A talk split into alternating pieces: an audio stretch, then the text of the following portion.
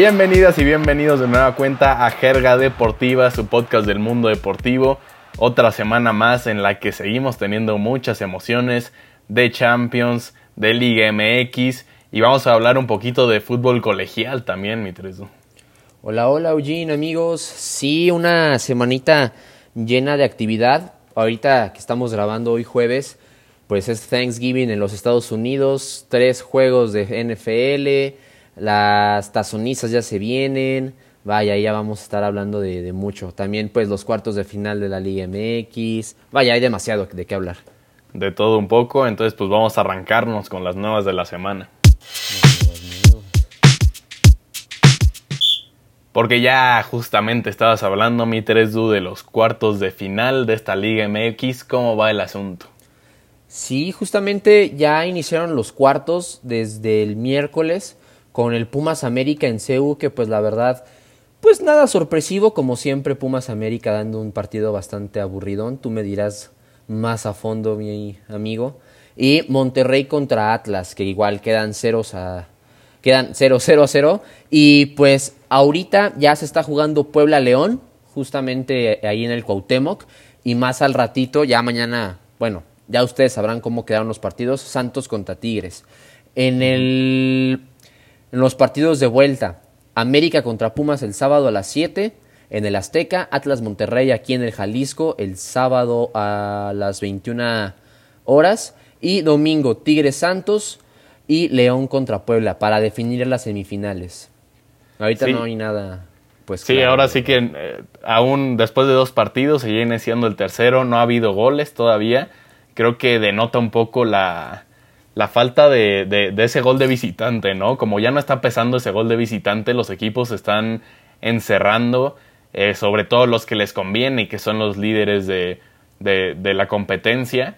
Entonces yo creo que por ahí va, va, va el tema de que no ha habido goles. Eh, vimos al América, ya dijiste que, que, yo estuve ahí, vimos al América encerrarse atrás, ¿no? En, en o sea, que el líder vaya a encerrarse atrás contra el onceavo es algo medio triste, ¿no? Pero ah, yo creo que por ahí va la situación, el tema de, de, la, de los goles de visitante, ¿no? Sí, sí, sí, también, digo, eso ya era un factor que ya conocíamos, o sea, la referencia va a ser la tabla, pero es impresionante que hace dos semanas Pumas estaba en el penúltimo lugar de la tabla. Ahorita ya lo estamos viendo en cuartos. Le anularon un gol en, los, en, en, el partido de ida.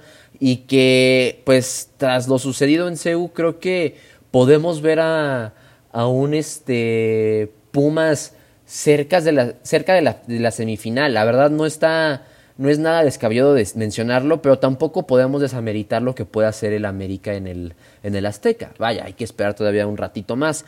Lo mismo con el Monterrey. El Monterrey que viene de, de repechaje, viene también siendo campeón de la Conca Champions, puede dar un salto de, vaya, de, de, sorpresa hacia el Atlas, que pues vaya, o sea, aunque a pesar de que fueron el segundo lugar, creo que había mucha cercanía con, en cuanto a puntos.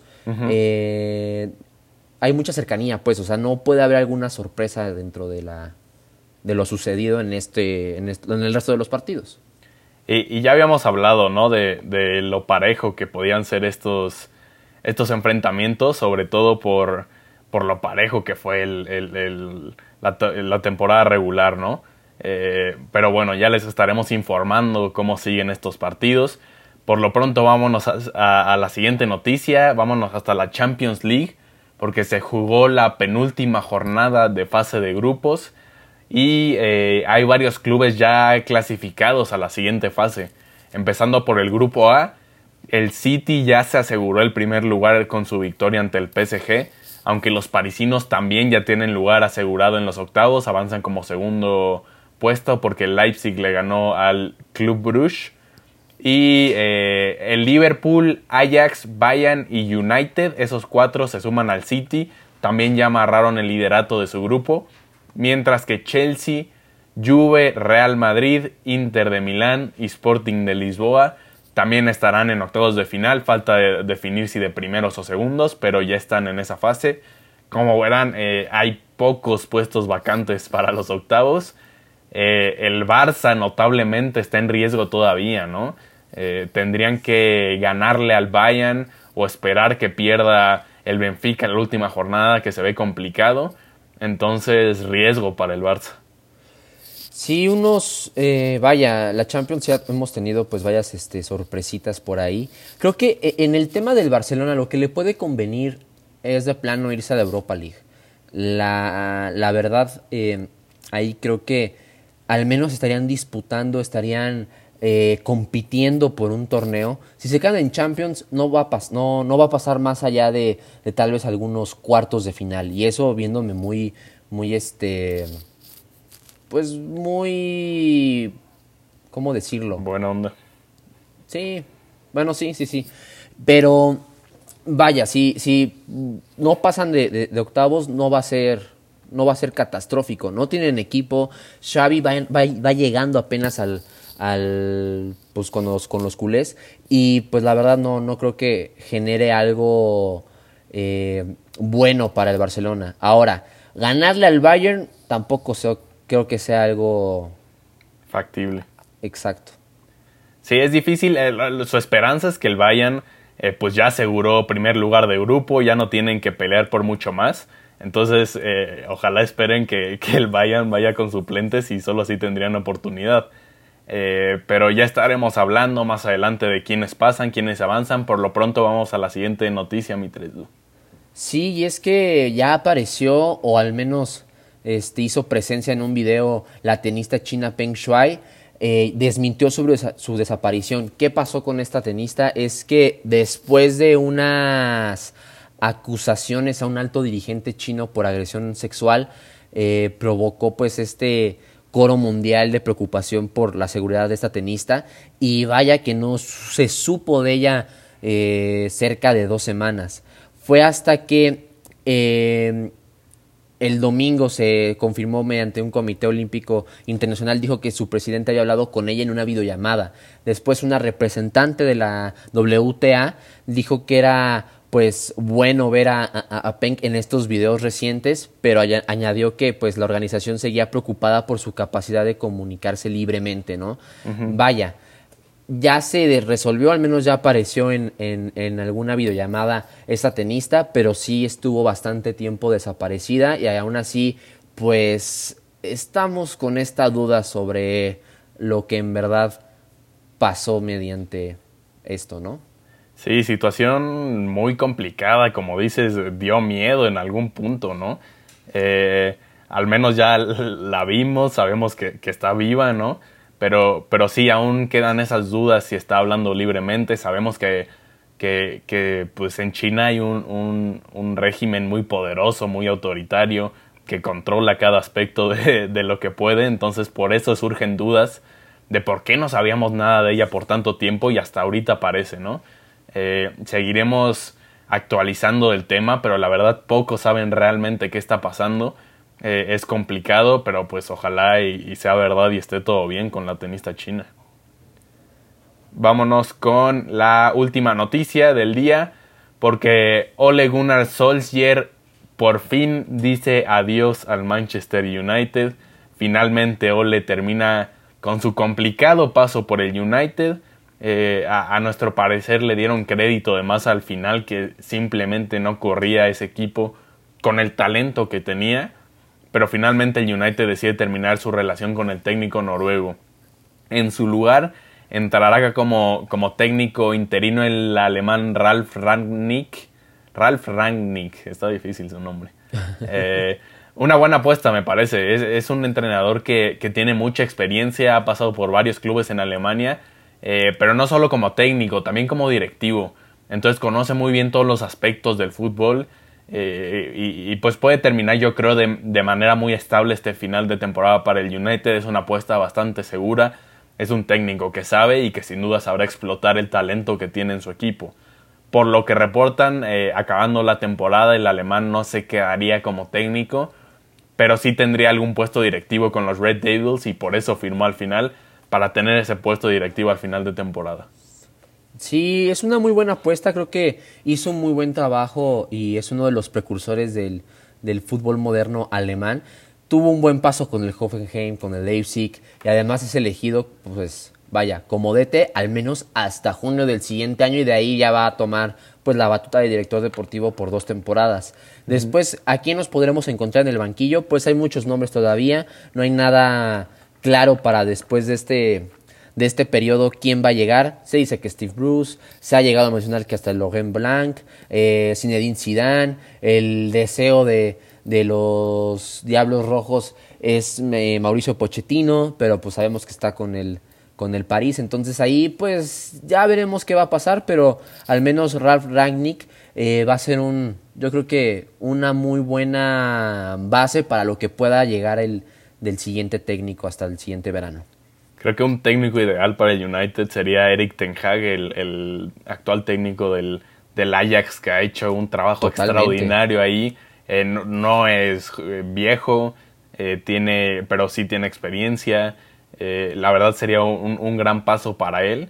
Y el United apostarle a un técnico que, que tiene, pues ha tenido muy buenos resultados con el Ajax, que es un equipo importante en Europa eh, tal vez no al nivel que lo era antes, pero, pero los ha puesto ahí en el plano europeo, ¿no? Han dominado totalmente su grupo de Champions, por ejemplo.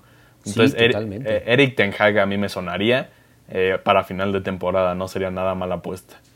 Sí, un técnico que tenga idea futbolística, ¿sabes? O sea, no me desagradaría ver a Zinedine Zidane en el Manchester United, pero lo que necesita el United es una base muy sólida del fútbol. No digo que Zidane la tenga, pero en temas o en casos muy drásticos cuando el equipo está mal, eh, necesitan una estrategia que los lleve, vaya, a salir por las que sea, ¿no? Aquí el tema es con Zinedine es que con el Madrid pues no lo logró no tenían ni idea futbolística y tenían que buscar la forma. Y lo que está pasando ahora con Carlo Ancelotti, ¿no? Que ya es un director técnico más este, experimentado, que tiene más idea, cómo está generando esta, eh, este desarrollo sin futbolistas de tanto, sea, de, tanta tanto renombre como lo mencionábamos antes. No digo que, vaya, toda la plantilla del Madrid no lo tenga, pero saben a qué punto estoy llegando, ¿no? Entonces el United creo que necesita esta opción de poder eh, tener alternativas y de no solamente contar con sus estrellas, sino también con las con las personas, con los jugadores que tengan en el, en el banquillo para poder, vaya, solidificar todavía esta idea. Sí, totalmente. Pero bueno, vámonos con la siguiente sección. Les traemos un top de la jerga para hablar de las máximas rivalidades en el fútbol colegial.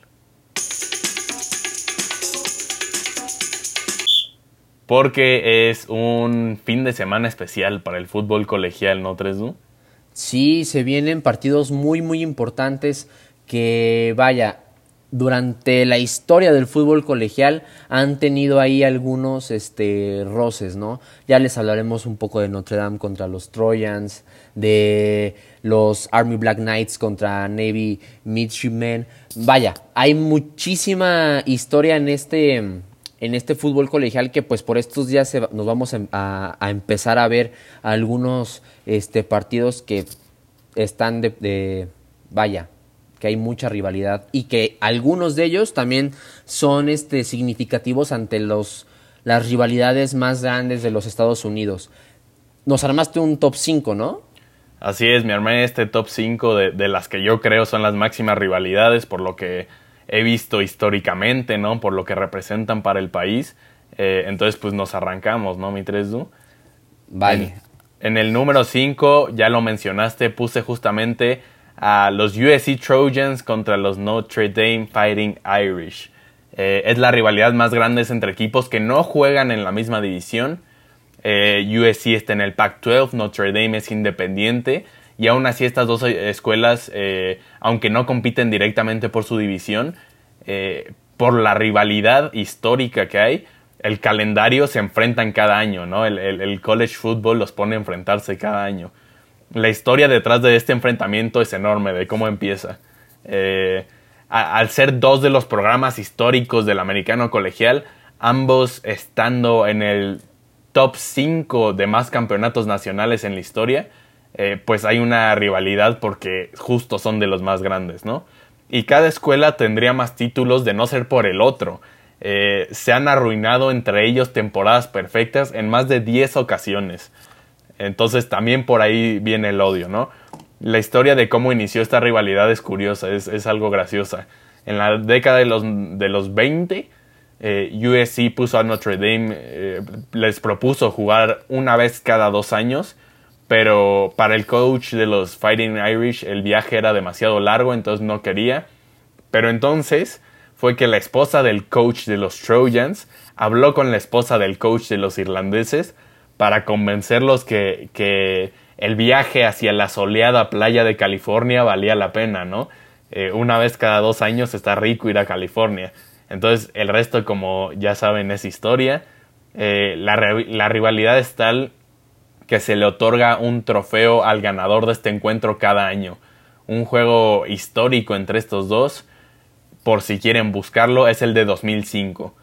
Los fans de, Notre Dame pensaron que ya habían ganado por un error en el reloj. El reloj en el estadio estaba en ceros, pero todavía quedaba un poco. Entonces invaden la cancha para celebrar.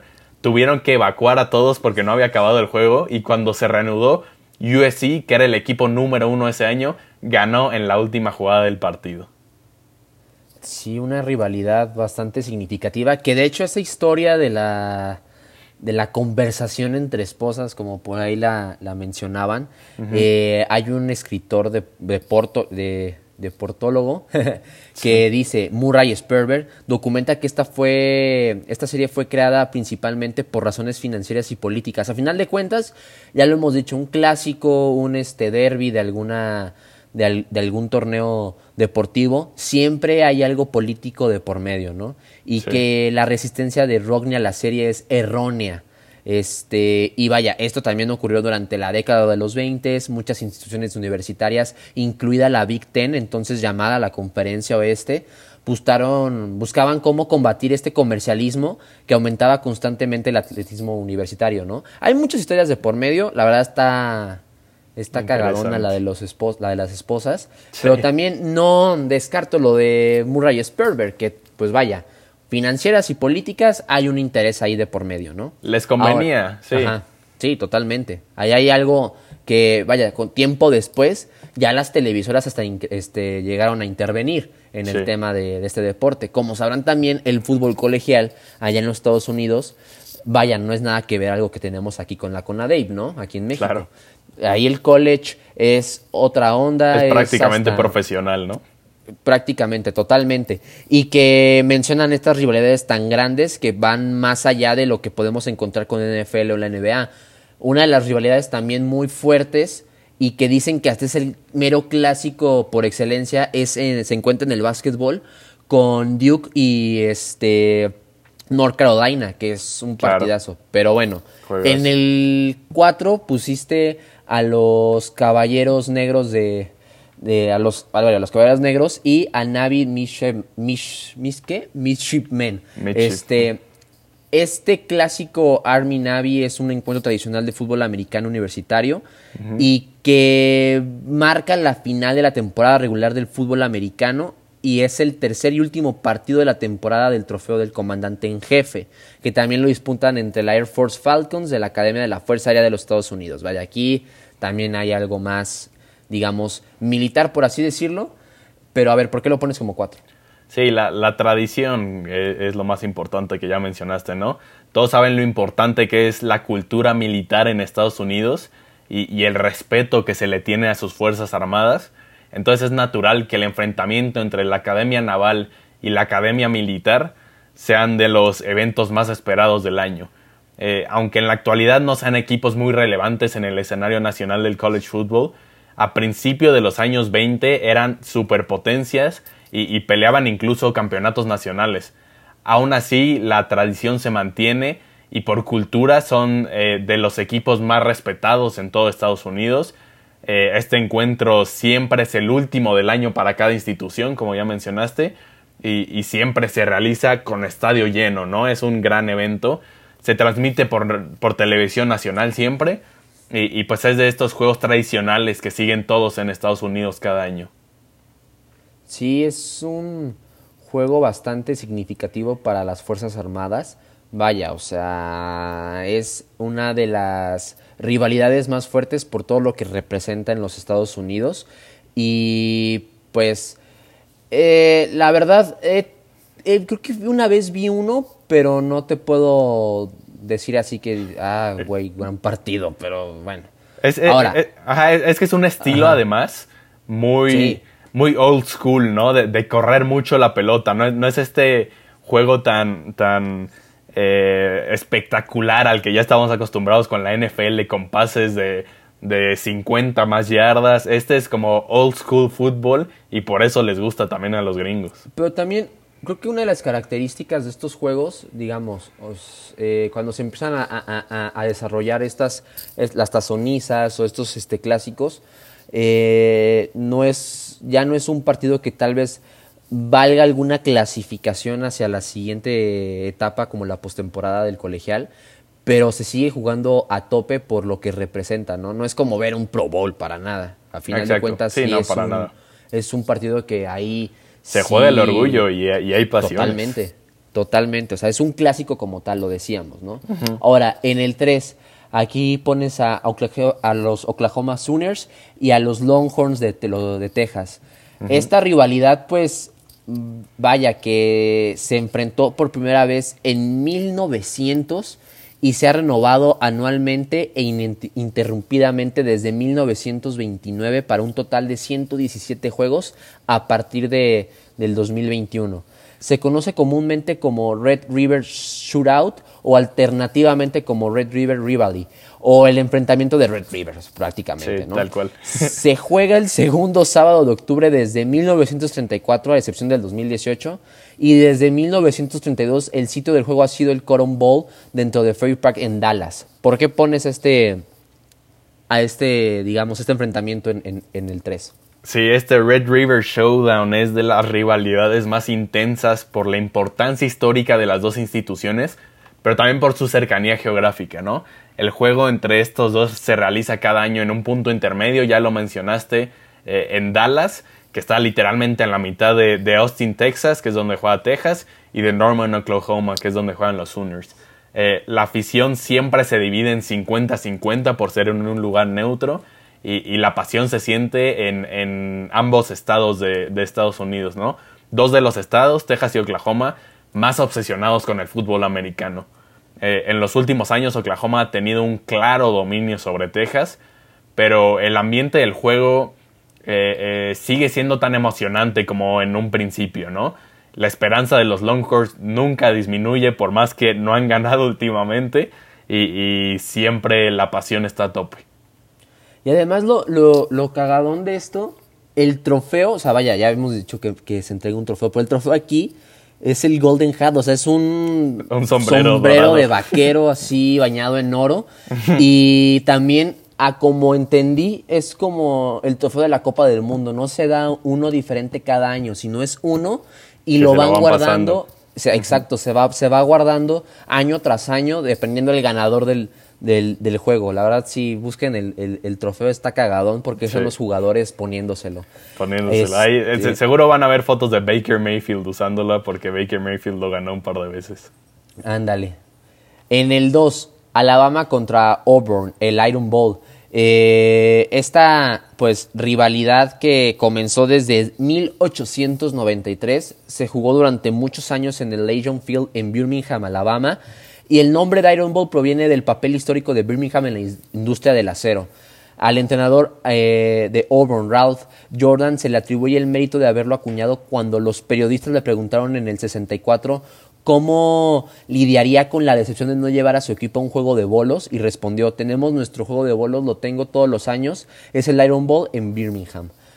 ¿Por qué lo pones como segundo de, tu top 5? Eh, sí, eh, sobre todo por la pasión que trae este juego, ¿no? Eh, es una zona de Estados Unidos en donde lo único que tienen es el fútbol americano colegial tal cual. Es natural que los dos mejores equipos sean lo más importante en la vida de esta gente. La pasión en el estado de, de Alabama por el deporte es única y sin tener ninguna franquicia de NFL, el colegial es lo más relevante para ellos. La pasión y el odio entre Alabama y Auburn literalmente divide familias eh, porque están todos dentro de ese pequeño estado de Alabama. El, llamado Iron Bowl que ya mencionaste es de las fechas más esperadas en todo el año por los fanáticos del fútbol americano. Eh, así que estén atentos a este partido que se realizará este mismo fin de semana. Por si quieren buscar en YouTube, un momento mágico que nos regaló esta rivalidad fue en 2013, cuando Auburn ganó en el último segundo con un regreso de 109 yardas de un intento de patada de Alabama que quedó corto.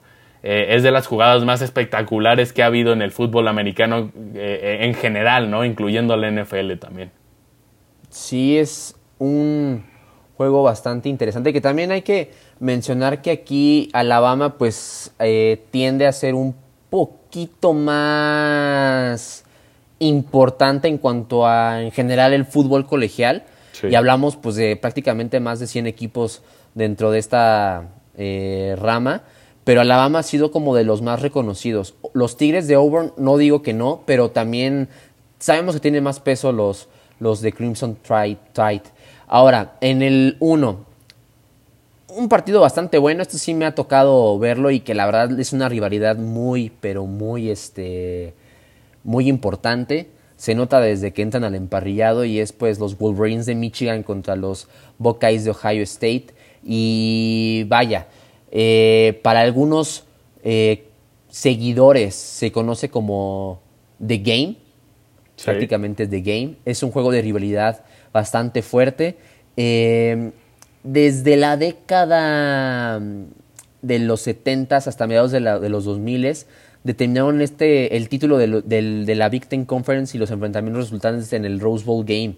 Este, ellos, bueno, muchos influyeron en el resultado del Campeonato Nacional del Fútbol Americano y por ESPN fue clasificado en 2000 como la mayor rivalidad deportiva de América del Norte.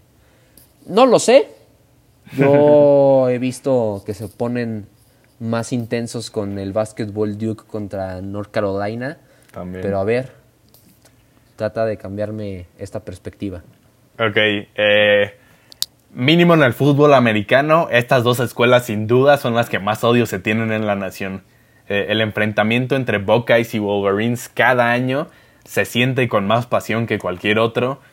Eh, dos programas históricos que están tan cerca geográficamente y peleando por la misma división además, por el Big Ten, sí, era imposible que eventualmente no hubiera una rivalidad.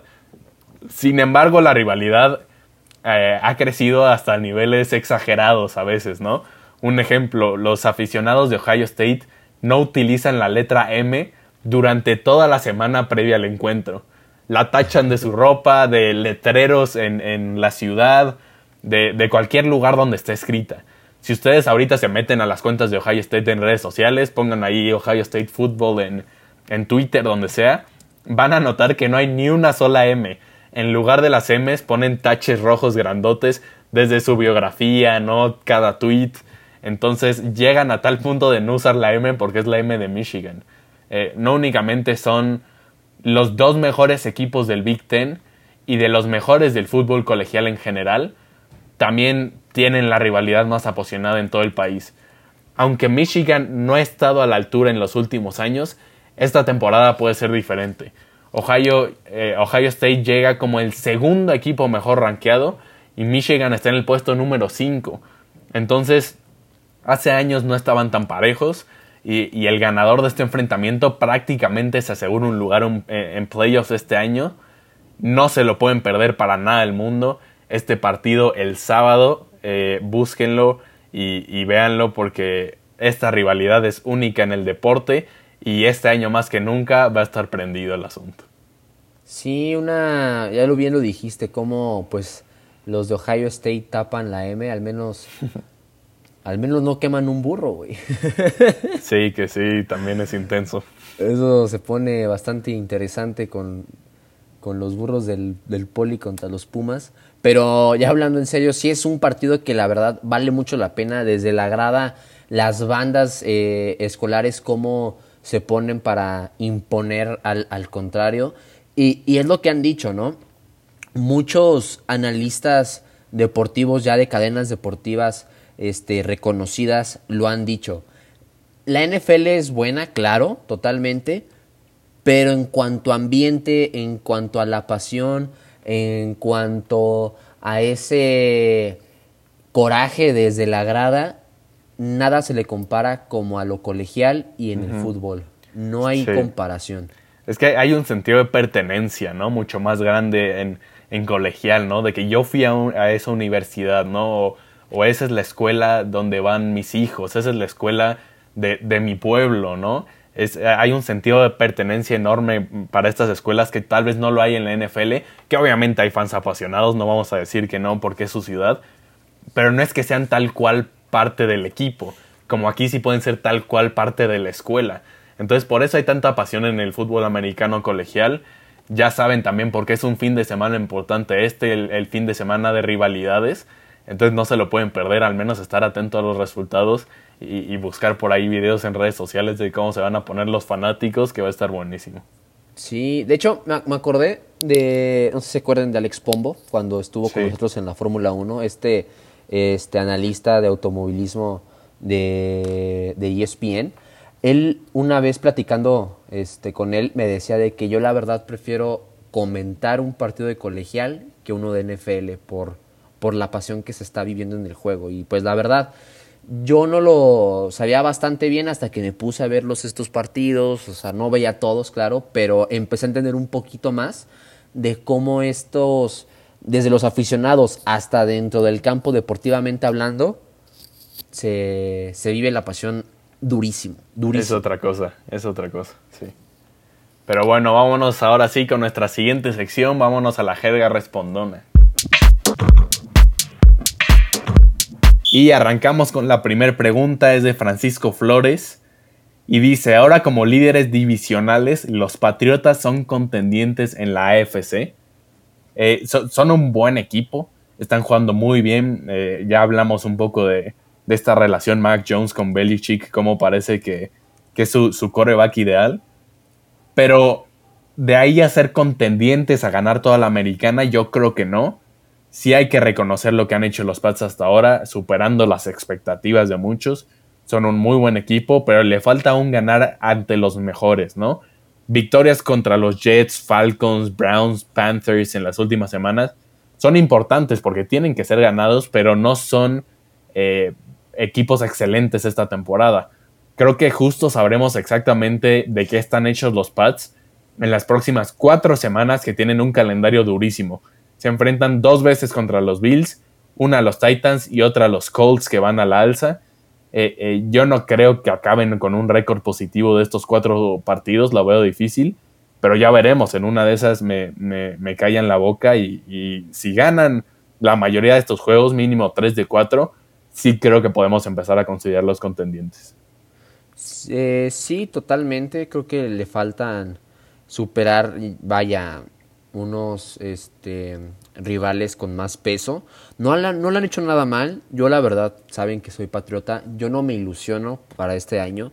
Yo estaría pensando que ni para el siguiente esperemos algo muy, muy bueno, pero al menos ya se empieza a ver un poco más de forma este equipo, ¿no? Se está moldeando bastante bien Mac Jones eh, con Bill Belichick. Bill Belichick estoy seguro que está encantado porque lo está, lo está formando como él quiere, está jugando como él quiere y ahorita está dando resultados, ¿no?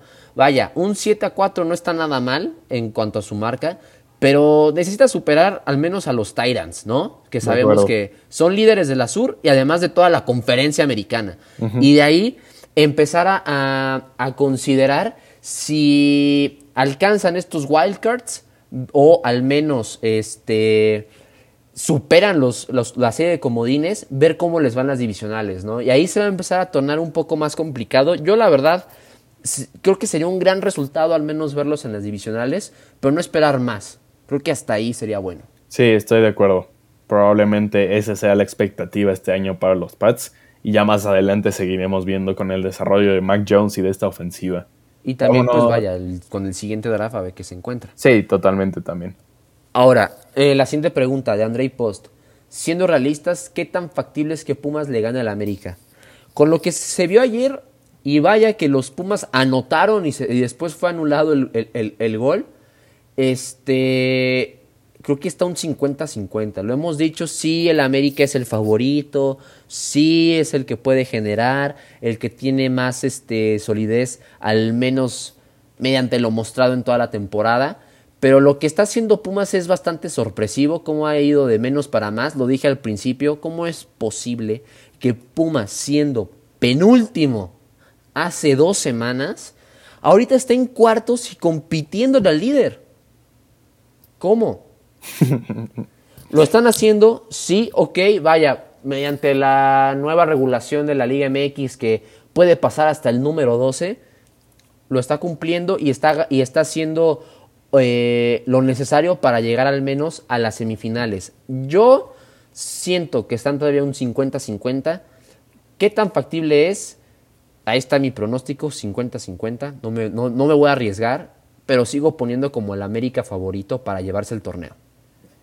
Eh, sí, eh, ya mencionamos un poco, ¿no? Lo que vimos en la ida de del América encerrarse atrás no, no es eh, lo más atractivo y hasta se, se, pueden llegar a ver mal. Pero al final ellos necesitan nada más el empate, ¿no? Y, y, este primer resultado es favorable para ellos. Entonces, sí se llevan esa ligera ventaja al Azteca, pero corren peligro, obviamente, con un gol temprano de Pumas, ya se le pone complicado el asunto y América no ha podido remontar muchos marcadores este año. Entonces, hay posibilidad de, que gane Pumas respondiendo específicamente a la pregunta, claro que es factible. Eh, sí, también creo que está cerca del 50-50, tal vez un poquito más el América, pero puede suceder. A ver qué pasa, digo, también ya están a punto de cumplir una decadita que no levantan un trofeito. Ahí no has, dicho, no has dicho nada, mi amigo. pues, güey, tampoco es, tanto considerando que es un equipo que tiene menos dinero que, la mitad del, del, de, toda la liga. Sí, pero sí, obviamente se espera mucho de Pumas cada año por, por la afición, ¿no? Pero bueno, vámonos a la siguiente pregunta, un poco por el tema. Y Manuel Delgado pregunta, no sé si un poco en broma también, que si Leo López a la selección. Eh, obviamente tampoco hay que volvernos locos por un par de partidos, no, no está de nivel de selección Leo López todavía, lo ha hecho muy bien en los últimos dos, pero no estamos a tal nivel. Pero aprovechamos esta pregunta para mencionar que, que sí es verdad que hay varios jugadores que deberían ser considerados por el Tata para selección, tomando en cuenta la baja de juego últimamente del equipo, ¿no? Algo que creo que es muy criticable del Tata es su aparente necedad por querer jugar siempre por los mismos, con los mismos, ¿no? Siempre con Gallardo, siempre con el Chaca, hasta con el Tecate, que no anda bien, ¿no? Sé que es de las figuras, pero un poco de banquita no le caería mal. Por mencionar algunos nombres, eh, mínimo merecerían una oportunidad para, eh, para mostrarse en algún amistoso o algo Arteaga en esa lateral izquierda, ¿no? Arteaga que lo está haciendo excelente con, con el Genk, que es una incógnita, ¿por qué no lo llama el Tata? Eh, Julián Araujo, el mexicoamericano que ya se decantó por México en la lateral derecha, que también lo quieren varios clubes en Europa. Eric Lira en la contención que ha dado partidos de estrella en, en esta final de temporada de la Liga MX. Y Acevedo en la portería que lleva ya mínimo un par de temporadas con un gran nivel y sigues poniendo a viejitos ahí en la banca que nunca te van a volver a jugar en la selección y para qué los llevas. Eh, ¿Me faltó alguien tres o tú qué opinas? No, ya mencionaste a todos, empezando desde la portería, ¿no? O sea, yo soy un defensor de, de Paco Memo, pero este último juego contra Canadá sí tuvo muchos errores, demasiados, pero ya un cambio de generación en la selección se tiene que empezar a ver. Bien lo hemos visto con Estados Unidos, ya están haciendo estos cambios, ya hay nuevos, eh, nuevos jóvenes en, el viejo continente que están empezando a dar, pues vaya, frutos. Y también con Canadá, quieras o no, Canadá ahí está, ahorita es el primer lugar de la, del octagonal, Canadá. Vaya, ¿qué está pasando con México? Se siguen este, basando por los mismos jugadores, ahorita piden mucho, la, la gente pide mucho al, al chicharito para regresar a la selección. Yo no creo que sea necesario. Lo que necesitamos ya es ver jóvenes que estén consolidados, no solamente en Europa, en la liga, simplemente en la liga. En la portería está Carlos Acevedo. Lo ha hecho de una forma impresionante con el Santos. No ha sido considerado desde que llegó el Tata con la selección. Siguen llevando a Jonathan Orozco. ¡La madre! Sí, qué cosa, qué cosa. ¡La madre, güey! hasta podrían llevar a David Ochoa, ¿no? El, también portero méxico-americano que, que, ya se decantó por México y que lo está haciendo muy bien en el MLS y que tiene futuro. ¿Para qué tienes a viejitos ahí en la banca que nunca te van a volver a jugar un partido con la selección mexicana en vez de estar trayendo a jóvenes que te pueden ir aprendiendo, ya sea de Ochoa, de Talavera, ¿no? Totalmente. Sigue, Ochoa en el arco, ok, no me quejo por eso.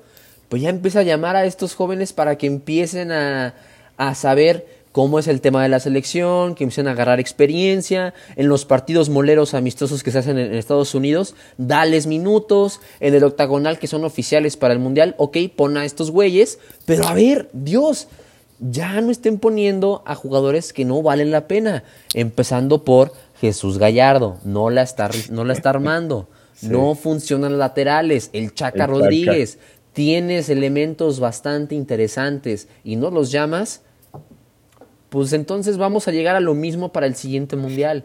Y eso sí, pasamos, ¿no? O sea, también ya no me quiero ir eh, por ese, por ese lado. Pero no va a haber quinto partido así de fácil. Sí, con, esta selección, como están jugando, no hay No va a haber. No va a haber. Tiene que haber algo de cambio, algo. Pero bueno. Eh, la última pregunta de Alex Moreno. ¿Xavi podrá levantar al Barcelona? Yo creo que sí, va a empezar a, modificar estas cosas. Ya hablábamos de los 10 mandamientos de Xavi, ya hablábamos de la llegada de Dani Alves para no solamente aportar en cuanto a lo futbolístico, sino a más a este tema de disciplina, de liderazgo, que pueda levantar al propio este, Barcelona. Yo creo que sí lo va a conseguir. No esperemos un trofeo esta temporada. La verdad, la liga dudo que la ganen. Difícil. Este la Copa del Rey, dudo que la ganen también. La Champions, dudo que lo ganen. No, hay forma. Entonces, aquí lo que deseamos en las noticias, lo que le conviene a Barcelona, si quiere al menos competir por algo, vete a la Europa League.